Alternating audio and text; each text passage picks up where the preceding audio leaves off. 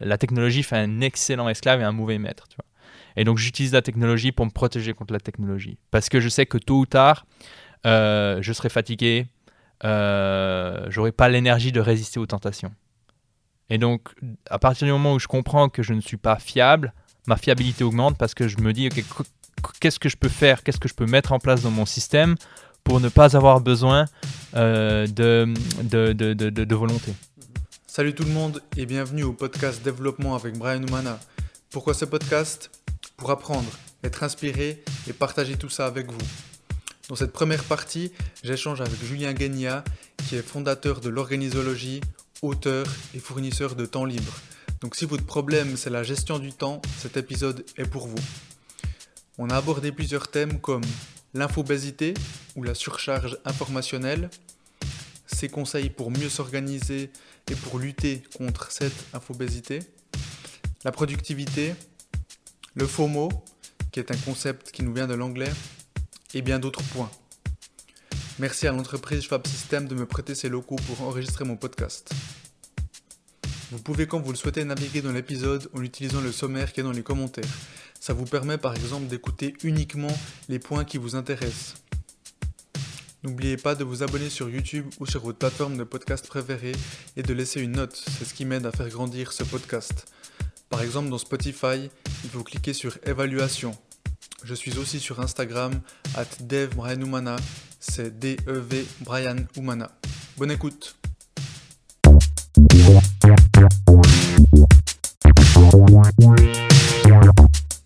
Salut Julien. Ciao Brian. C'est un plaisir que tu sois là. Plaisir partagé. Et je suis content que tu te sois déplacé, qu'on ait bien mangé avant. C'est clair, c'est très chouette. Donc Julien, pour les personnes qui ne te connaîtraient pas, tu es auteur de trois livres, dont le dernier On finir avec l'infobésité, que j'ai avec moi. Euh, c'est marrant parce que euh, le dernier invité qui était Martina Chiba, j'ai fait pareil. Je montrais le livre. Euh, par contre, celui-là, tu l'as auto-édité. C'est juste, c'est juste. n'est pas forcément très courant. tu es fondateur de l'organisologie. Bien joué. Tu l'as réussi à le dire. Tu l'as dit sans fourcher. J'ai passé le test. J'ai dit plusieurs fois, je dois dire. Je l'ai répété, Même moi, je fourche des fois. ça peut t'aider à, être relax par rapport à ça. pour celles et ceux qui écoutent, euh, après quelques paniers piano. Euh, les chaussettes de l'archiduchesse. Exactement. Après, on arrive à prononcer euh, l'organisologie. Donc, l'organisologie, c'est une académie qui traite des thématiques de la gestion du temps, des objectifs, des emails, du stress et de l'attention. Mhm. Donc, tu es un fournisseur de temps libre. C'est juste. Tu soulèves des kettlebells et tu pratiques le stoïcisme. C'est juste, Une belle philosophie. Euh, aujourd'hui, pour la majorité, on est tous touchés par l'infobésité ou la surcharge informationnelle. Et toi, tu bosses sur cette thématique depuis 2018 et tu as créé un système contre cette infobésité. Ton slogan Devenez productif derrière vos écrans pour y passer moins de temps et regarder les idées claires. Y garder les idées claires. Y garder les, les idées claires, ouais. Faute de frappe de ma part. Pas de problème. Concrètement, qu'est-ce que c'est la surcharge informationnelle ou infobésité? L'infobésité, c'est une.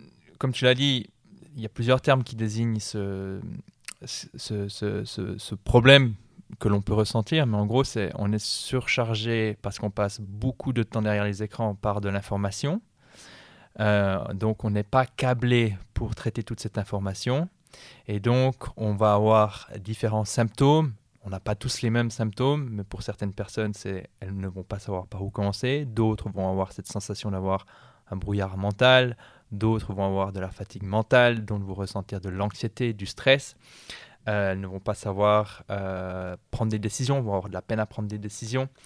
Euh, donc on peut avoir des problèmes qui sont, qui sont clairement, on va dire, d'ordre mentaux, donc c'est-à-dire stress, anxiété, mais aussi en termes de concentration, on va avoir de la peine à se concentrer. Donc c'est un problème qui est difficile à euh, pointer du doigt. C'est pas genre euh, je me coupe le doigt et ça saigne et voilà, c'est assez clair ce qui la, cause du problème.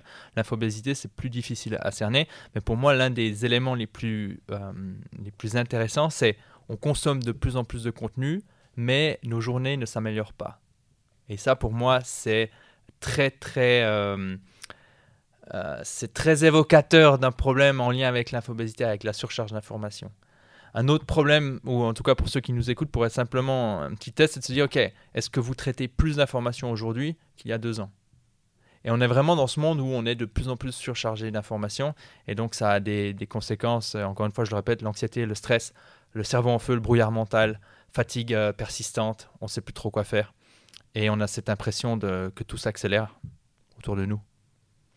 Et bah, toi, justement, pour lutter contre cette infobésité, tu as créé le, ce que tu appelles le cerveau numérique. Exact. Est-ce que tu peux en parler un petit peu? Ouais, le cerveau numérique, en fait, c'est une image pour, euh, on va dire, c'est un lieu, c'est un espace unique dans lequel on va structurer cette information.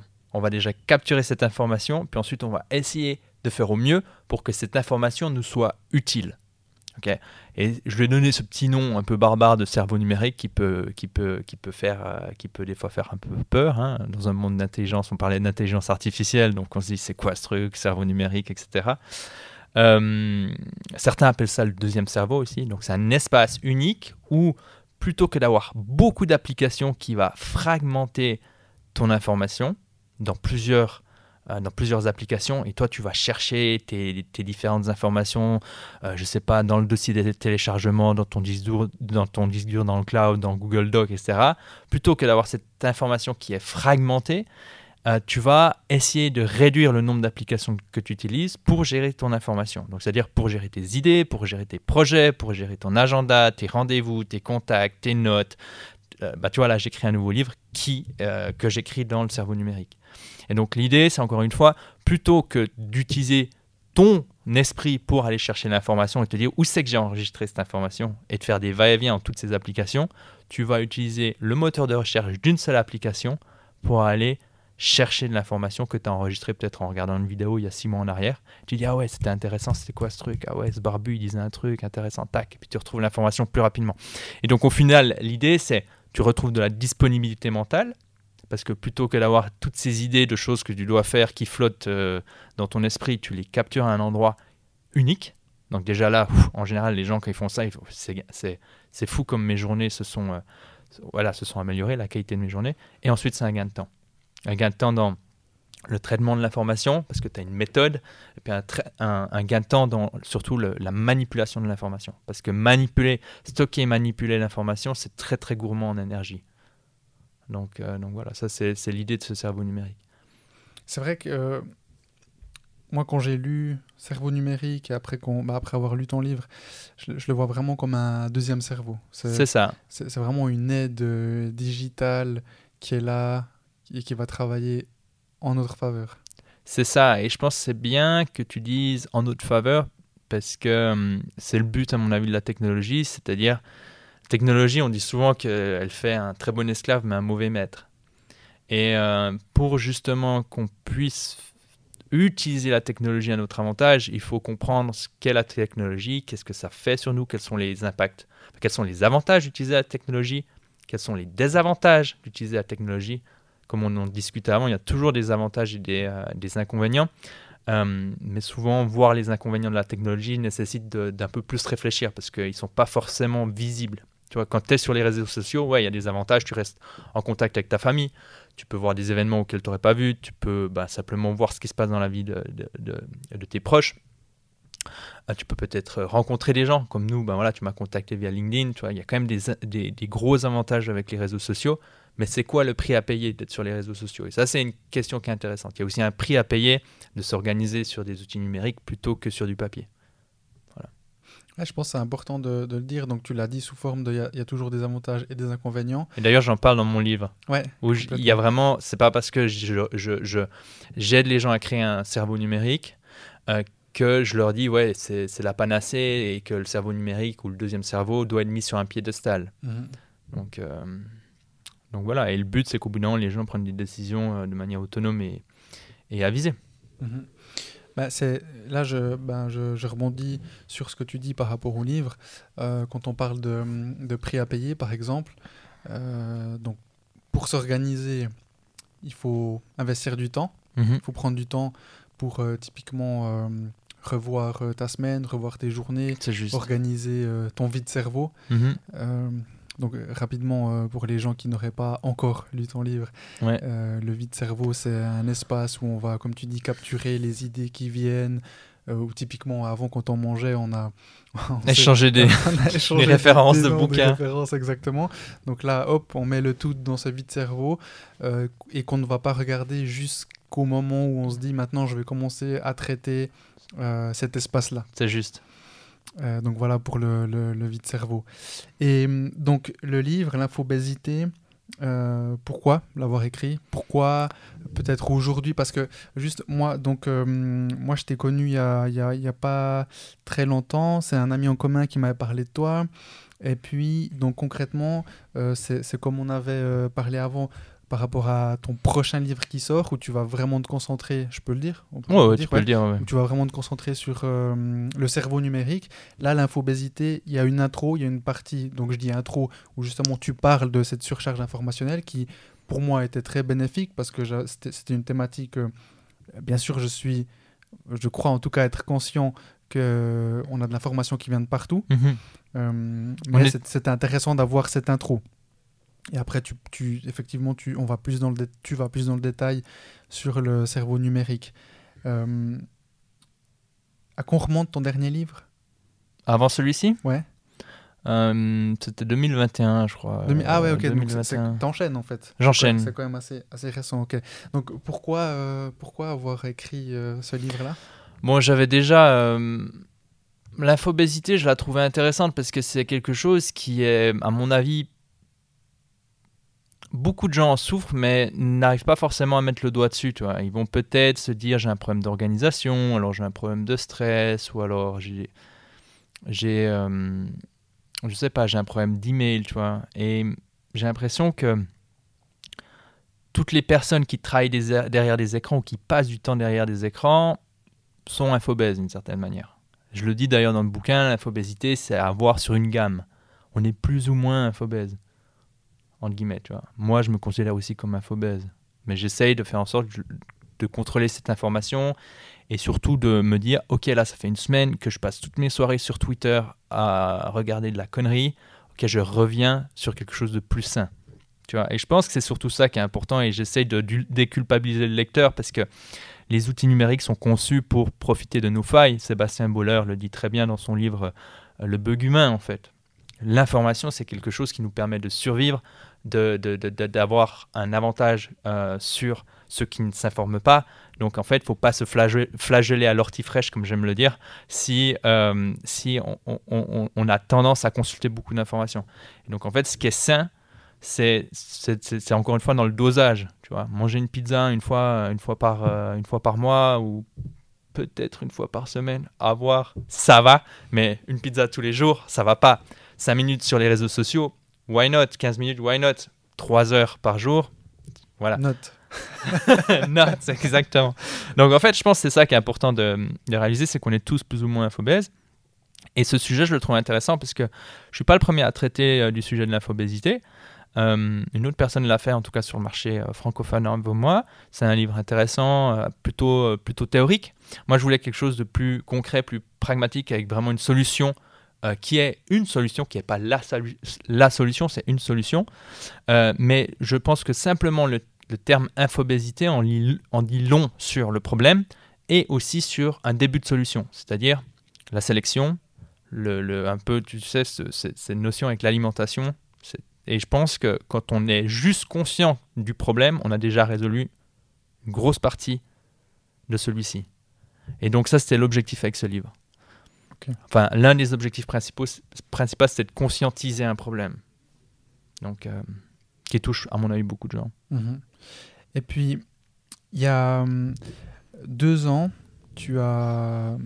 Tu, tu étais sur un podcast, euh, j'ai oublié le nom, mais je, je l'ai écouté euh, pour préparer justement notre conversation, Mhm. et tu as donné trois conseils. Les conseils, c'était mesurer son temps, Mhm. euh, donc euh, par activité.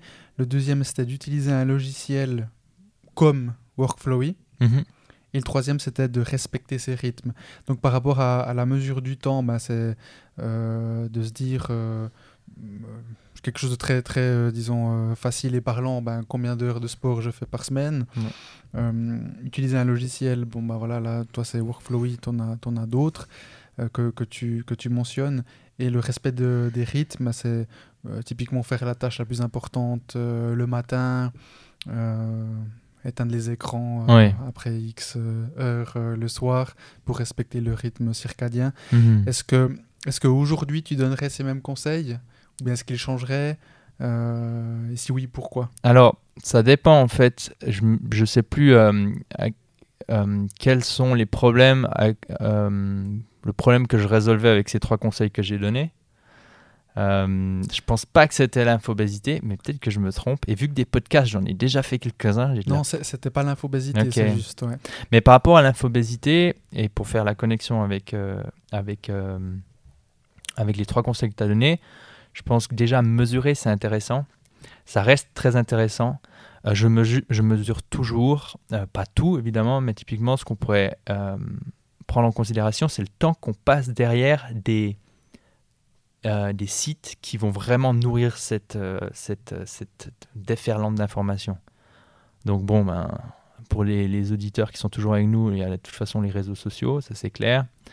il y a les news, euh, il y a peut-être les emails et tout ça en fait avec les, smartphones c'est aussi ce que je trouve intéressant c'est la mesure elle se fait automatiquement tu vois dans ton temps d'écran tu regardes et mhm. puis en, général c'est beaucoup le temps que tu passes derrière les écrans est bien supérieur à ce que tu imagines mhm. donc déjà là ça fait un bon petit électrochoc et, euh, et, ensuite simplement essayer de réduire petit à petit je pense que ça peut être intéressant comme, euh, comme approche le deuxième c'était par rapport aux outils alors évidemment utiliser un outil qui te permet de gérer toute ton information au même endroit, c'est super important à mon avis. Et c'est vraiment, de toute façon, si tu suis un peu le développement des outils en ce moment, tu arrives de plus en plus sur des outils de type écosystème qui vont tout connecter ensemble.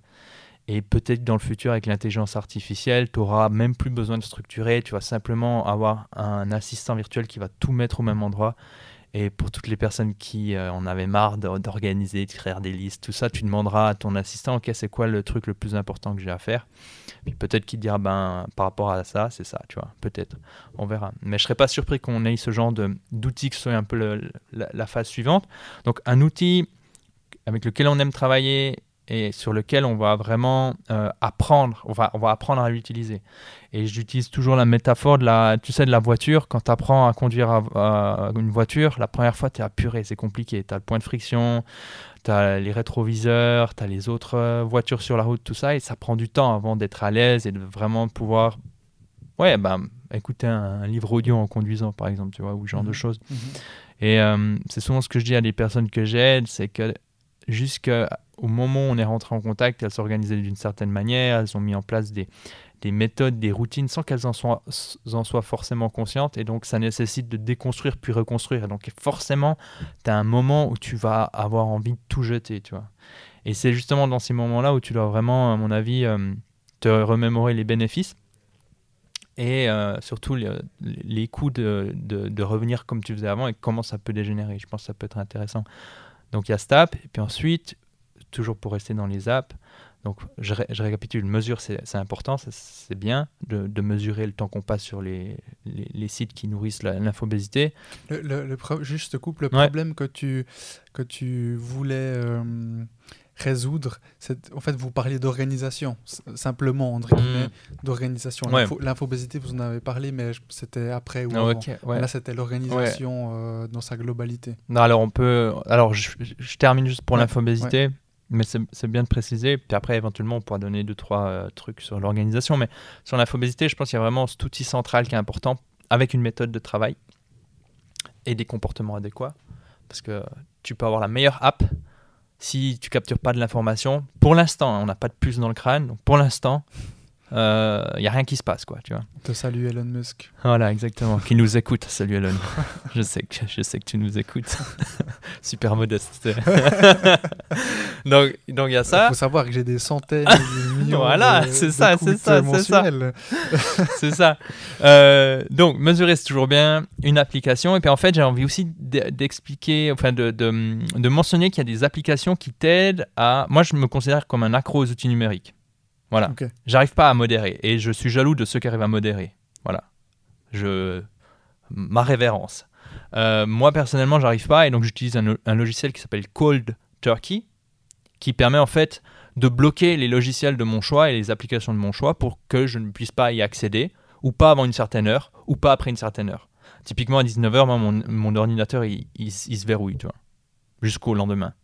Et ça, j'utilise justement, et on revient sur la technologie fait un excellent esclave et un mauvais maître, tu vois. Et donc j'utilise la technologie pour me protéger contre la technologie. Parce que je sais que tôt ou tard, euh, je serai fatigué, euh, j'aurai pas l'énergie de résister aux tentations. Et donc, à partir du moment où je comprends que je ne suis pas fiable, ma fiabilité augmente parce que je me dis, ok, qu- qu'est-ce que je peux faire, qu'est-ce que je peux mettre en place dans mon système pour ne pas avoir besoin euh, de, de, de, de, volonté. Mhm. Voilà. Donc, euh, donc Cold Turkey, très bien.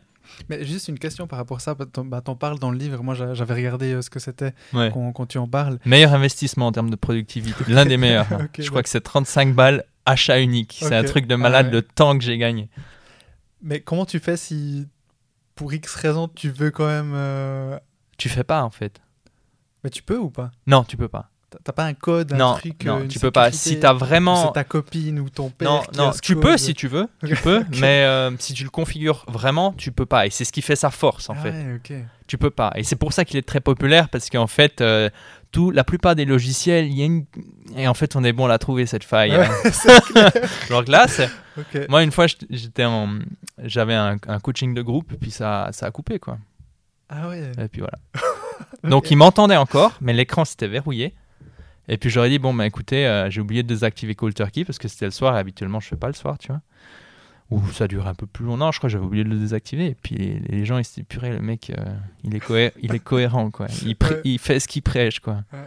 Donc voilà quoi. Après tu peux le désactiver évidemment dans, dans tu vois, si tout d'un coup tu dis que c'est trop contraignant, tu peux re- revoir les réglages, désactiver, etc. Ou le rendre, comme tu disais, euh, moins, euh, enfin plus facilement dés- désactivable, tu vois. ok. Et je pense que quand on commence à utiliser ce genre de logiciel, ça fait partie de l'apprentissage d'être dans des situations désagréables où tu peux plus accéder à tes emails alors que tu as un rendez-vous important avec le lien Zoom dedans, etc. Parce que si tu n'as pas ce, cet inconfort qui, qui, voilà, qui, est, qui est généré par l'outil, tu n'apprends pas en fait. Tu vois, tu dis, ah, je peux le désactiver, et puis en fait, tu t'en fous. Alors que si tu peux vraiment pas le désactiver et que tu rates un, un call client important, tu apprends.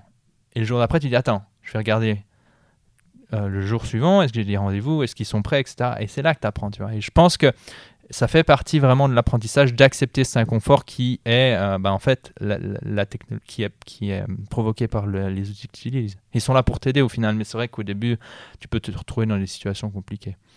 Ça me fait créer un lien avec le livre Atomic Habits Mhm. euh, que je suis en train de terminer. Euh, justement ce matin, euh, en, en audio-livre, j'écoutais et il disait que hum, une des façons de, de contrer les mauvaises habitudes, non, plutôt de, hum, de, de- d'aller de l'avant avec les bonnes habitudes et de continuer dans cette discipline-là, c'est hum, d'avoir ce genre. Bah là, on- là, on parle d'une application euh, qui va te contraindre ou te restreindre. Mhm. Lui disait par exemple qu'il avait, il avait un client ou un ami qui, s'il ne se levait pas à, je dis n'importe quoi, à 5h30 du matin, pour les gens qui ont déjà lu le livre ou qui s'en souviennent, euh, c'est pas les horaires Ouais. exacts, mais à 5h30 du matin, si lui n'avait pas, euh, je sais plus, euh, ac- désactivé quelque chose sur son attel, à 5h45, disons, il avait un tweet automatique qui partait, qui disait Je ne me suis pas levé ce matin, je suis trop paresseux. Je suis une merde. ouais, exactement. Donc tu vois, Ouais, c'est ça me fait intéressant. penser un peu à ça. Ouais, c'est ça, c'est trouver des. Et c'est là que je trouve que c'est très intéressant en fait, parce que on pense souvent que l'organisation c'est quelque chose qui est pas créatif, qui tue la créativité, alors que moi je trouve ça hautement créatif, parce que c'est là que tu commences à te dire attends, j'ai pas réussi à faire ce que je voulais faire, comment je fais pour que la prochaine fois ça fonctionne? Et là ça devient intéressant, tu commences à créer, à travailler sur ton environnement, sur tes habitudes, tu vois, à voir comment, à apprendre comment tu fonctionnes. Et ça rejoint ce que dit euh, James Clear. Bah, c'est... Je trouve que c'est important de, de dire que l'organisation, c'est ou ça peut être créatif. Ouais, ouais. Bah, je, le dis parce que c'est aussi, euh, tu vois, moi, mes deux premiers bouquins, c'est sur l'organisation. Euh, et souvent, l'un des, l'une des euh, objections qu'on- que j'entends, c'est Ah ouais, mais ça tue ma créativité. Moi, j'ai, moi, moi, les moments où je suis le plus créatif, c'est, c'est justement parce que je suis organisé et que j'ai du temps pour être créatif. Donc, euh, non, non, je pense que. je pense l'organisation et la créativité. Enfin, la créativité est une compétence qui est ultra importante dans notre, euh, dans notre quotidien. Ça nous permet justement de trouver des problèmes. euh, Enfin, de trou- trouver des problèmes et surtout trouver des solutions à, à certains problèmes. Quoi. Mhm. Donc voilà, il y avait ça. Donc il y a la mesure, le logiciel. Et puis, c'était quoi le dernier conseil que tu disais euh, Le respect de ses rythmes. Le respect de ses rythmes, ouais, c'est important le respect de ses rythmes. Euh, rythmes circadiens, on a tous des rythmes. Le- le- les plus connus, c'est certains sont du matin, d'autres du soir. Mhm. Euh, et puis au fil de, ces, de la journée, on a, on, a- on a des rythmes où en fait, on arrive à se concentrer plus facilement, moins facilement. Et donc c'est important de se connaître. C'est un peu moins lié à l'infobésité, tu vois. Mais je pense aussi qu'on a des rythmes euh, où on a plus besoin de consommer d'informations, moins consommer d'informations. Et probablement qu'on a aussi des, des rythmes de ce côté-là, tu vois. Je, je pourrais pas forcément, euh, j'ai pas forcément d'observation à, partager là-dessus, mais ça m'étonnerait pas qu'on ait des rythmes. Moi, en tout cas, je vois, j'ai des rythmes, j'ai des, des moments dans mon année où, où euh, je, je- je regarde beaucoup de, de news, tu vois. Typiquement, quand la guerre a commencé en Ukraine, ben, j'ai été attiré là-dedans, tu vois. Et en fait, là, encore une fois, le problème, c'est pas d'être attiré dans un gouffre à information ou de se faire emporter par une vague d'informations. Euh, le, but, c'est de s'en rendre compte le plus rapidement possible et de revenir à la normale, tu vois. Et, euh, et donc, justement, de réduire l'intensité et la durée euh, des, effets négatifs d'une certaine pratique. Ou, voilà. Est-ce que le, le respect de, de ces rythmes, bon, tu as parlé aussi de l'information justement, mais peut-être qu'on ne l'a pas assez dit, euh, ou on ne l'a pas dit, je ne sais plus. Euh, donc toi, tu es très orienté productivité. C'est juste, ouais, productivité, mais tu sais, la productivité, ça veut tout rien dire. Et le problème, c'est que euh, ça a beaucoup été. Il y a un côté un peu péjoratif, tu vois. Pourquoi tu veux être productif, tu vois, c'est une bonne question. Mhm. Pour obtenir quoi? Et je pense que ça, beaucoup de gens ne se la posent pas. Et, et donc, la productivité, c'est pas juste euh, faire vite les choses, c'est aussi bien réfléchir à ce que tu vas faire. À mon avis, tu as un levier beaucoup plus important de ce côté-là. Donc, on pourrait dire la productivité, c'est, tu vois, tu as un peu d'efficience, un peu d'efficacité. Donc, l'efficience, c'est euh, lire vite un livre, tu vois. Et puis, l'efficacité, c'est choisir les bons livres, par exemple, tu vois. Et, euh, et, donc, je pense que c'est toujours important de se demander pourquoi on veut être productif. Moi, les gens, ils pensent que j'ai des grosses journées. Bah là, tu vois, euh, on en discutait. Mon objectif, mon prochain objectif, c'est de passer à deux heures de travail par jour, tout en continuant à générer, le même chiffre d'affaires dans mon, business. Donc, pour ça, il y a des, des trucs qui doivent être mis en place. Il faut aussi réfléchir de manière créative, etc. Mais pour moi, euh, je mets le bien-être avant euh, la taille de mon compte en banque. Tu vois, le temps libre avant la taille de mon compte en banque, car je pense que euh, l'argent peut se gagner et se perdre, alors que le temps s'écoule à jamais. Tu sais jamais vraiment quand c'est que tu vas y passer. Donc il y a toujours un équilibre à trouver, à mon avis. Et là, on arrive vite. Petit, petit, euh, petit détour dans la philosophie, mais au final, quand je vois, quand je fais du coaching one-one, on arrive très rapidement sur des questions. euh, ok, pourquoi tu veux t'organiser? Pourquoi tu veux être plus productif? Est-ce que c'est simplement pour avoir, euh, je sais pas, pour, pour avoir la, pour euh, gagner l'approbation des autres, de tes collègues, euh, tu vois, c'est possible. Puis après, on creuse là-dedans. C'est- pas mauvais en soi, tu vois. Euh, ou c'est pour, je sais pas, gagner, beaucoup d'argent et, ensuite d'exposer ça euh, de manière matérialistique, tu vois. C'est possible aussi, tu vois. Enfin, je veux dire, il n'y a, pas de- a pas de juste ou. Je pense que Nietzsche avait raison euh, en disant que la vie a le sens que, ce que, que tu lui donnes, tu vois. La vie a le sens que tu lui donnes. Et puis après, ben, il faut juste être au clair. Et je pense que quand tu cours après un succès sans avoir pris le temps de définir celui-ci, c'est là que la productivité peut devenir toxique. Quoi. C'est clair. Mhm. Donc, euh, donc voilà.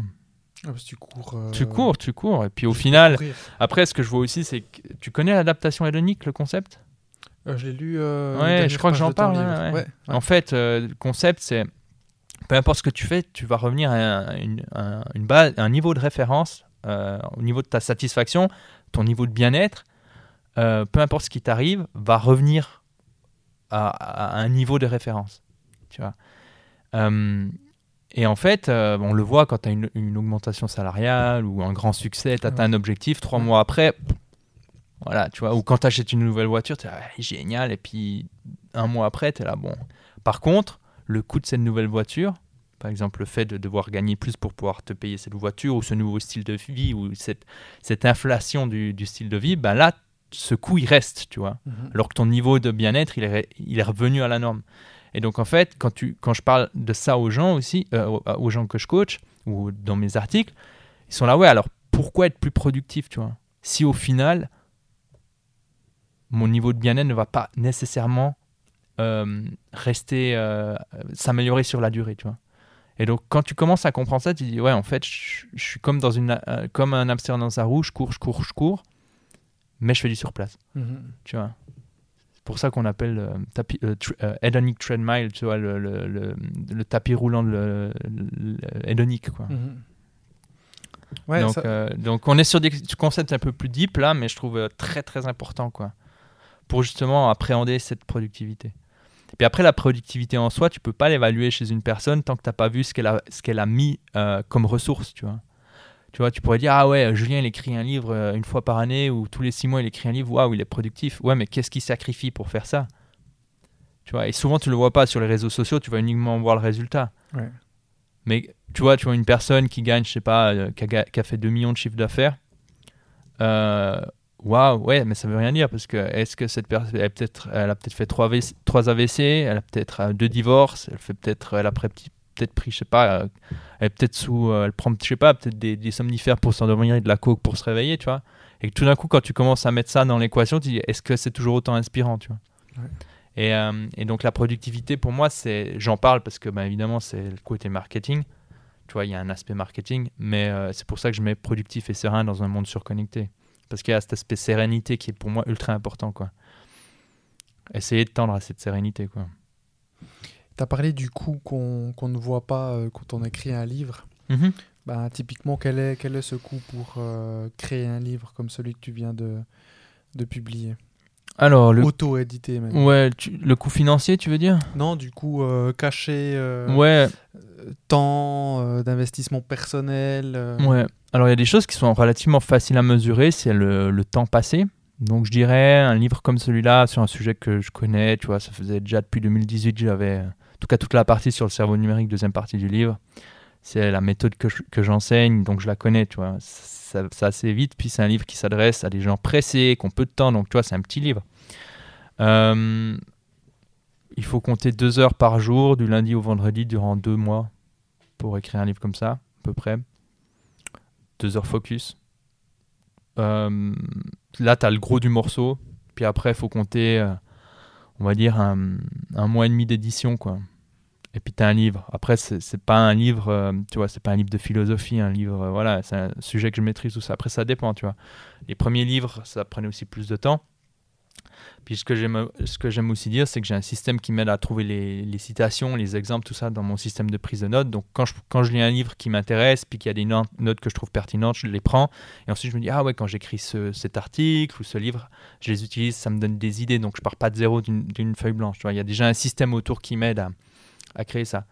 Donc je dirais, euh, on dit souvent qu'un livre c'est six mois de travail quoi, en auto-édition, si, si tu sais ce que tu fais. Quoi. Mhm. Moi j'avais une coach hein, qui me guidait, euh, qui me disait ouais fais ça, fais ça, euh, là c'est le moment de contacter les... Enfin elle m'a filé un plan, j'ai suivi le plan et puis, euh, puis voilà, j'ai beaucoup appris avec cette coach d'ailleurs. L'édition, c'est- ça représente quoi? Tu as dit un mois et demi, mais on, on fait quoi L'édition, c'est la partie la plus in- intéressante. C'est en gros, tu vas. Enfin, moi, la, méthode que j'ai suivie, c'est tu vas. Tu vois, il s'adresse à un public cible qui est des, petits entrepreneurs. Quand je dis petit, c'est pas péjoratif, mais dans le sens petite, petite boîte. Tu vois, genre 2, 3 personnes, 4 personnes, jusqu'à 10 personnes. Euh, et puis, en fait, ces personnes-là, euh, je m'adresse à elles. Et donc, ensuite, dans, mon, dans ma communauté, au moment de relire le livre, donc j'ai écrit mon livre, je, considère qu'il qu'il est bien euh, par rapport aux objectifs que je me suis donné, la qualité que j'ai définie, euh, que je voulais atteindre. Parce que ça aussi, c'est important, parce que sinon, un livre, tu peux écrire toute ta vie, euh, travailler toute ta vie sur le livre. Tu vois, c'est un travail créatif. Donc, au bout d'un moment, tu es obligé de te dire, OK, je veux faire un livre, je me donne tant de temps. Au bout d'un moment, il faut que je le- je l'envoie. Sinon, euh, tu passes 5 ans sur un livre, tu vois. Je pourrais toujours être en train d'écrire le même livre, tu vois.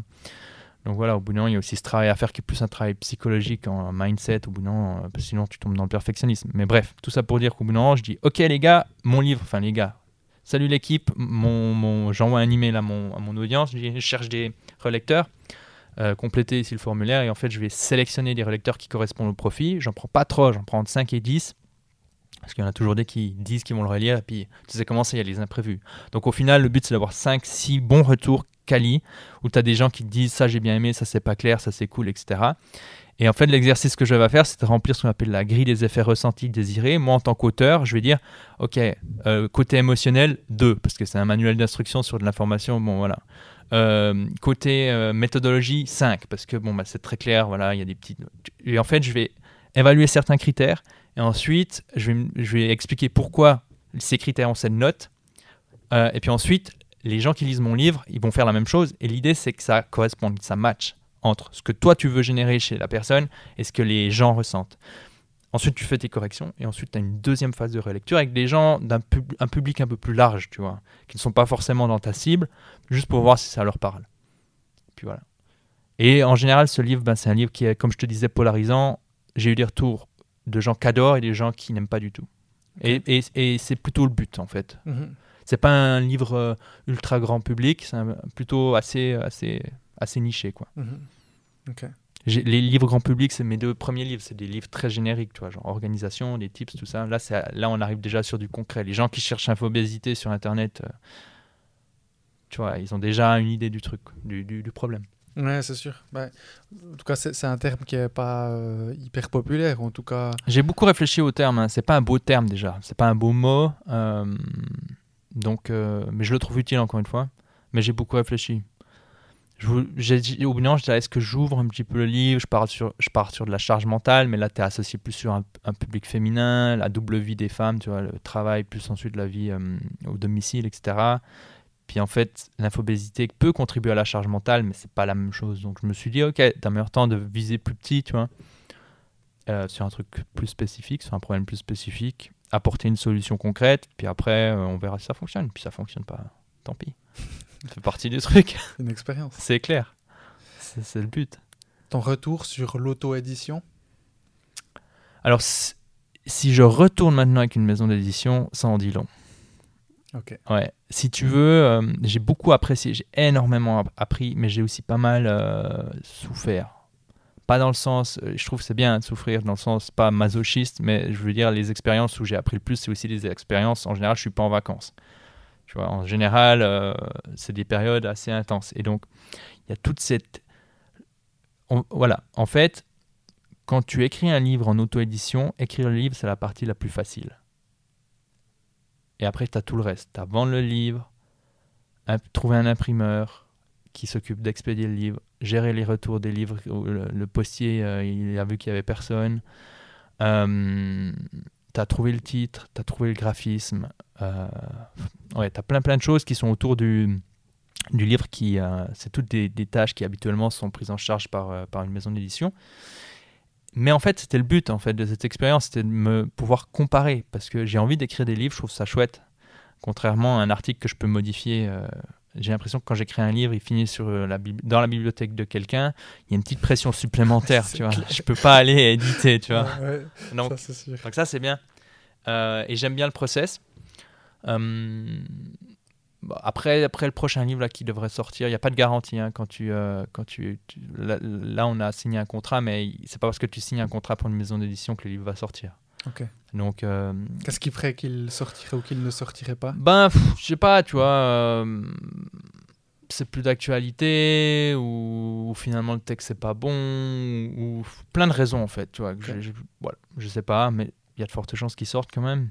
Mais euh, là, après ce livre, je pense que je vais prendre une petite pause quand même. Parce que c'est quand même assez intense et finalement tout le temps que tu passes sur un livre, tu, tu f- financièrement pour un business, écrire un livre, ça t'apporte presque rien, tu vois. C'est c'est vraiment une mauvaise idée d'écrire un livre pour se faire de l'argent, quoi. Vraiment une mauvaise idée. Euh, t'as as des gens qui gagnent très bien leur vie, mais en règle générale, ils tu vois, t'as pas les meilleurs guitaristes, ils vont pas dire euh, je vais jouer de la guitare pour gagner de l'argent, tu vois. Ils kiffent le process, ils s'amusent, et puis tout d'un coup, t'as un morceau qui cartonne, et puis ça devient des, des rockstars, tu vois. Et je pense que tout ce qui est processus créatif, si tu le fais pour l'argent, tu t'es perdu, quoi. Donc euh, moi, c'est plutôt le processus. euh, ben là, tu vois, le, livre que j'écris, j'ai un petit groupe Telegram avec une vingtaine de, de, de- c'est même pas des clients. Il y a une partie c'est des clients, une autre partie c'est des lecteurs. Et en fait, euh, chaque jour pour motiver, après avoir fait mon heure d'écriture, je poste quelques passages que je trouve intéressants, ou alors j'ai envie d'avoir un retour parce que je suis pas sûr d'utiliser les bons termes, les trucs. Et j'ai leur retour, tu vois, en live. Et puis ensuite, eux, ils me parlent d'anecdotes, ils vont faire d'autres recherches de leur côté. Et en fait, j'ai vraiment l'impression de co-créer le livre avec eux. Et ça, ça me fait kiffer, vraiment. Quoi. Donc ça, c'est chouette. Donc voilà, je sais pas si j'ai répondu à ta question. Si, si. Ok, nickel. Ouais, ouais, complètement. Et hum, il y a un sujet d'actualité qu'on entend, enfin c'est un terme qu'on entend moins dans les pays francophones, je crois, ou en, ou en tout cas, en tout cas en Suisse. Bon, moi je suis un petit peu biaisé parce que j'écoute beaucoup de podcasts anglophones, donc je l'entends, euh, j'entends tout, j'entends assez souvent ce, ce terme qui est le FOMO. Ah, fear of missing out. Exactement. Euh, donc en français, la peur de manquer euh, un, un événement important Ouais. par exemple, ou une information. J'ai récemment vu sur LinkedIn, justement, quelqu'un qui a publié, je sais plus ce qu'elle a publié, c'était c'était une femme en l'occurrence, sur son canapé, je crois, et puis elle a mis Jomo. T'as déjà Ah ouais, entendu Ouais, ouais, ouais. Ah, Ouais, je, je- je connaissais pas. Donc Ouais. le joy of missing out, donc là, là c'est l'inverse. ouais. C'est vraiment de se dire, euh, il y a des choses qui La se joie passent de euh, manquer, ouais. Voilà, exactement. Et toi, c'est une thématique aussi que, hum, bah, que tu connais. Et évidemment, quand on parle d'infobésité, on va se limiter aussi, Mhm. où, où on va, où on va choisir, on va sélectionner, comme tu dis, euh, l'information pertinente pour nous à un moment T. Ouais. Donc le FOMO, le, la peur de manquer une information, elle, est- elle, elle pourrait être constamment là. Donc euh, toi, qu'est-ce que tu fais pour éviter ce, ce FOMO? Ouais, c'est une très, euh, c'est un sujet. Tu ouvres une boîte de Pandore là, mais c'est intéressant parce que le FOMO, pour moi, tu l'as constamment. En fait, tu vois, c'est la peur de passer à côté d'une information. Mhm. Mais en fait, quand tu fais des recherches et tu regardes un peu combien, quelle est la quantité d'informations qui est créée au moment où on est en train de parler là, la personne qui nous écoute en ce moment, je sais pas, euh, ça fait peut-être 20 minutes qu'on est en train de parler, peut-être une demi-heure, je sais pas, mais il y a des, des centaines d'heures qui ont été publiées, euh, des centaines d'heures de vidéos qui ont été publiées sur YouTube, peut-être des livres qui ont été publiés, peut-être des... Enfin, il y a plein plein de choses. Je, je mets les chiffres, je les ai pas en tête, mais. Je te vois saisir le livre. Donc en fait, ce que j'ai juste envie de dire, c'est que l'information, tu vas de toute façon euh, passer à côté d'informations pertinentes. T'es pas câblé en fait pour euh, assimiler toute cette information. Donc en fait, le FOMO pour moi, c'est irrationnel. Mais c'est pas parce que tu sais que c'est irrationnel que t'es pas touché par le FOMO, tu vois. Mhm. Il y a plein de choses, on sait ce qu'il faut faire, mais on le fait pas, tu vois. Parce qu'on ressent pas les bénéfices d'agir d'une certaine manière. Et euh, donc pour moi, le FOMO, comment je le traite ou com- comment je me, je me positionne par rapport au FOMO, euh, il y a plusieurs choses. Pour moi, déjà, j'essaye de lire des sources d'informations que j'ai sélectionnées, qui ne sont pas venues à moi naturellement, que j'ai sélectionnées, éventuellement que je paye, euh, et qui vont vraiment répondre à des centres d'intérêt, des centres de compétences, des choses où je me dis j'ai envie de devenir bon là-dedans. J'ai vraiment envie que cette information me soit utile. D'ailleurs, c'est une question que je, que je, que je, une des questions les plus importantes que je mets dans le livre, c'est pour obtenir, que, souhaitez-vous obtenir avec l'information que vous apprenez, vous apprêtez à, consommer, tu vois? Et je pense que c'est un bon réflexe à avoir. Puis après, accepter que le FOMO c'est irrationnel, voilà, accepter que ça va prendre du temps à être établi. Puis ensuite, pour aider les gens à faire le pas, moi je recommande un petit logiciel très concret qui s'appelle Feedly, F-E-E-D-L-Y, Feedly. Et en fait, Feedly va te permettre d'utiliser de la technologie, encore une fois, hein, utiliser la technologie pour mieux gérer la technologie, pour euh, suivre, euh, je sais pas, tes créateurs favoris. Donc plutôt que de mettre ton adresse email, Feedly te, te fournit 50 adresses email, tu vas pouvoir les rentrer, puis ensuite ça va tous les emails que ces personnes t'envoient, elle va les compiler, compiler dans des dossiers qui sont en dehors de ta boîte de réception. Euh, tu peux suivre quand tu as certains mots qui sont euh, mots-clés qui sont publiés sur YouTube qui sortent. Donc ça aussi, tu peux créer des, des, euh, des filtres. Et donc en fait, ça te permet de laisser passer un peu du temps sans que tu sois forcément tout le temps connecté sur Twitter, parce que Twi- Twitter est aussi intégré, YouTube aussi, sauf erreur, Instagram c'est pas encore le cas. Mais en gros, tu laisses passer un peu du temps, et plutôt que d'être constamment en train de vérifier, tu vas aller deux heures, trois heures, une demi-journée s'il faut, euh, en fin de semaine, et tu regardes ce qui est, ce qui est sorti sur le sujet. Tu vois, et ça te permet de te prendre un peu de la distance. Euh, Il y a un truc en théorie de l'information, c'est faire la différence entre le bruit et le signal. Si tu fais par exemple de la crypto, tu, tu, tu trades de la crypto, et en fait tu regardes tous les jours, c'est une excellente méthode pour devenir complètement cinglé, tu vois, pour être complètement stressé. Parce qu'en fait, tous les jours, ça veut rien dire ce qui se passe. Toi, ce que tu veux, c'est le signal. Si tu vois tous les jours, tu vois du bruit. Et si tu prends un peu de la distance, tu peux commencer à voir le signal. Là, le signal Bitcoin, c'est bon. Après, je, ne suis pas un investisseur, mais je me dis bon, là, c'est peut-être pas, euh, peut-être pas le meilleur moment. Tu vois. En tout cas, c'est pas en train de monter, quoi. Et, euh, et j'ai pas besoin d'aller tous les jours pour comprendre ça. Donc, je prends un peu de la distance par rapport à ce qui arrive. Un autre truc que je trouve aussi super intéressant, c'est encore une fois, je l'ai dit, mais utiliser les moteurs de recherche pour les mots vraiment qui t'intéressent, comme par exemple ton nom de famille, ton prénom et ton nom de famille ensemble, c'est intéressant quand c'est publié sur le web. Combien de gens ont mis des alertes pour être notifiés de ce genre d'informations? Tu vois, donc ça c'est important. Tu as peut-être aussi ce qui se passe dans ton quartier si tu habites dans une grande ville ou dans ton village. Tu. Moi typiquement, j'ai le nom de mon village euh, comme alerte. Et donc, c'est très concret parce que c'est de l'information qui est très proche géographiquement parlant de moi.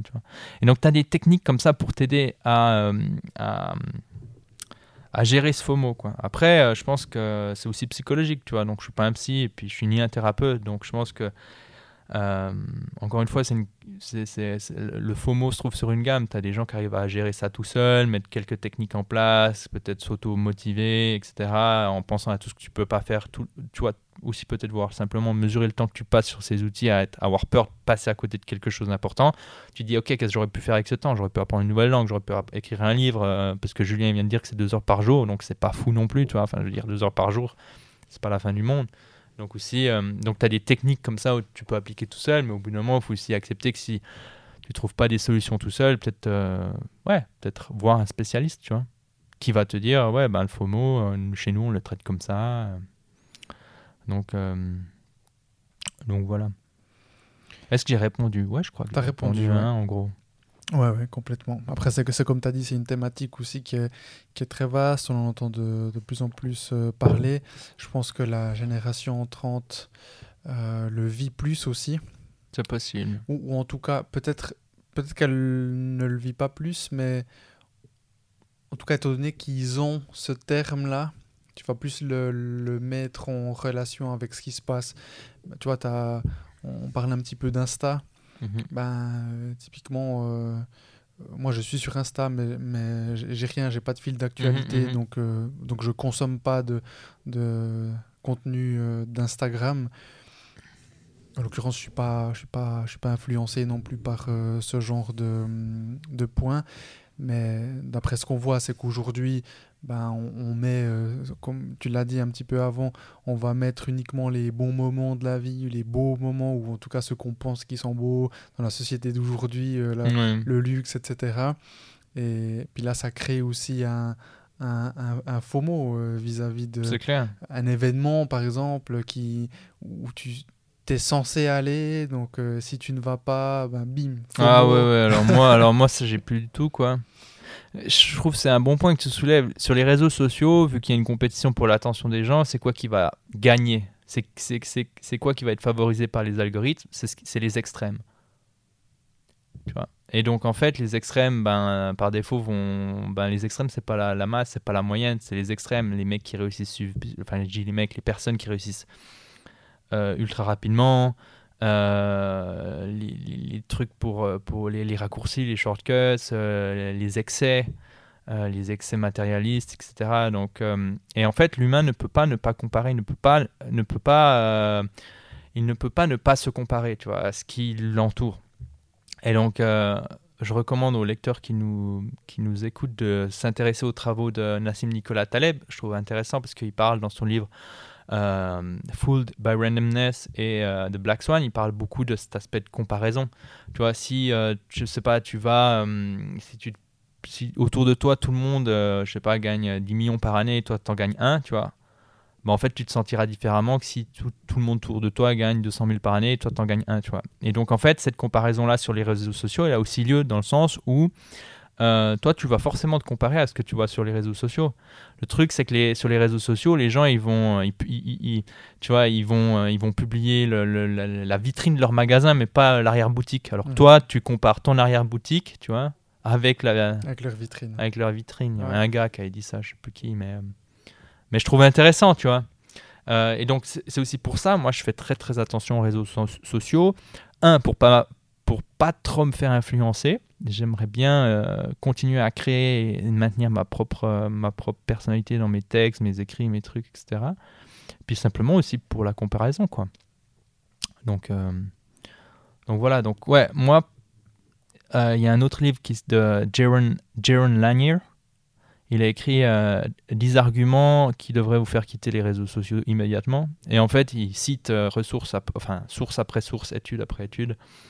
Euh, bon, ça concerne surtout Facebook, tu vois, parce qu'à l'époque, Instagram, quand le livre a été écrit, je crois qu'Instagram, c'était récent ou, ou encore pas suffisamment développé pour qu'il y ait des recherches sur le sujet. Mais la plupart des gens se sentent moins bien après avoir passé du temps sur les réseaux sociaux, tu vois. Donc, donc voilà, encore une fois, il y a un prix à payer. Et euh, à partir du moment où les gens se disent non, mais moi je, moi je kiffe ça, tu vois. Comme la personne qui fume, non, moi je sais que je risque de mourir d'un cancer, mais je kiffe ça. Ça me permet de rencontrer des gens, gérer mon stress. Ben, tant mieux, quoi, fume.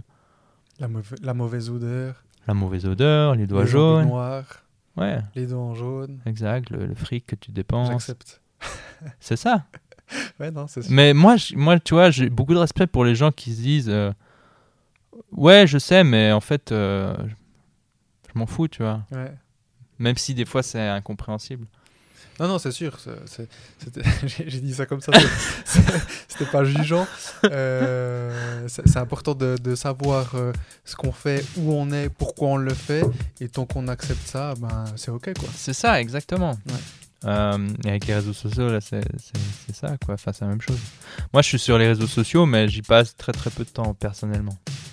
Merci d'avoir écouté cet épisode et s'il vous a plu, pour m'aider à continuer, abonnez-vous à Développement avec Brian Oumana sur votre plateforme de podcast préférée et ou sur YouTube. N'oubliez pas de laisser une note. Je vous donne rendez-vous le vendredi dans deux semaines pour la partie 2. Ciao ciao